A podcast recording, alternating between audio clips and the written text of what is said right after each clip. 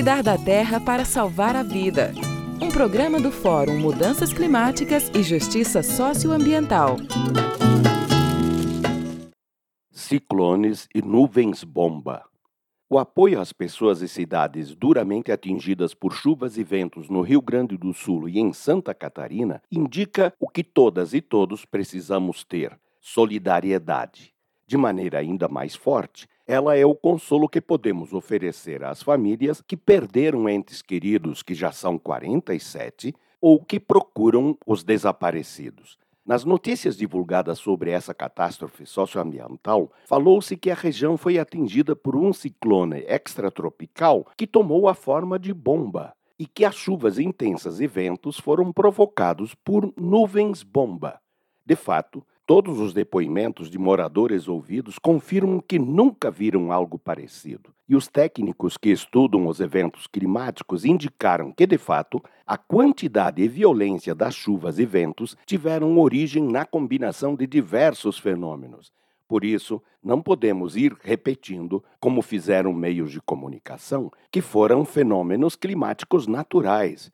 Como aconteceram na natureza, é claro que são parte dela mas precisamos perguntar-nos sobre o que fez que se formasse um ciclone bomba, bem como se multiplicassem nuvens com a característica de serem bombas. É aí que entra El Ninho, isto é, a influência na região do aquecimento das águas do Oceano Pacífico. Ele de fato provoca mais chuvas na região sul do continente, mas ele também está mais intenso, já que as águas do Pacífico estão mais quentes do que era costume. E a gente precisa se perguntar: o que está provocando esse aquecimento maior das águas do Oceano Pacífico, assim como as do Atlântico, já que estavam com 3 graus Celsius acima do normal para essa época do ano? Não adianta fugirmos da realidade jogando para a natureza ou para Deus a responsabilidade. Só quem se faz de cego e surdo por teimosia ideológica não aceita o que a ciência já demonstrou, o aumento do número e da intensidade dos ciclones e das nuvens, fazendo que sejam bombas destruidoras, é responsabilidade de seres humanos, de seus negócios com fontes fósseis de energia, com destruição de florestas, com agressão aos solos usando produtos químicos e venenos e com criação de muitos bovinos.